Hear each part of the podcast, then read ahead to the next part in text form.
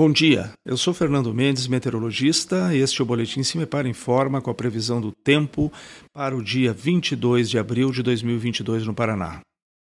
Na sexta-feira, temos ainda tempo instável no Paraná em decorrência do deslocamento de um sistema frontal, uma frente fria, na altura do sul do Brasil. As chuvas se concentram principalmente na metade sul e no leste e nordeste, Contudo, na faixa norte paranaense, o destaque fica por conta das temperaturas que ainda se elevam um pouco e com chuvas localizadas e rápidas. A temperatura mínima está prevista para a União da Vitória com 14 graus centígrados e a máxima deve ocorrer em Paranavaí com 32 graus centígrados.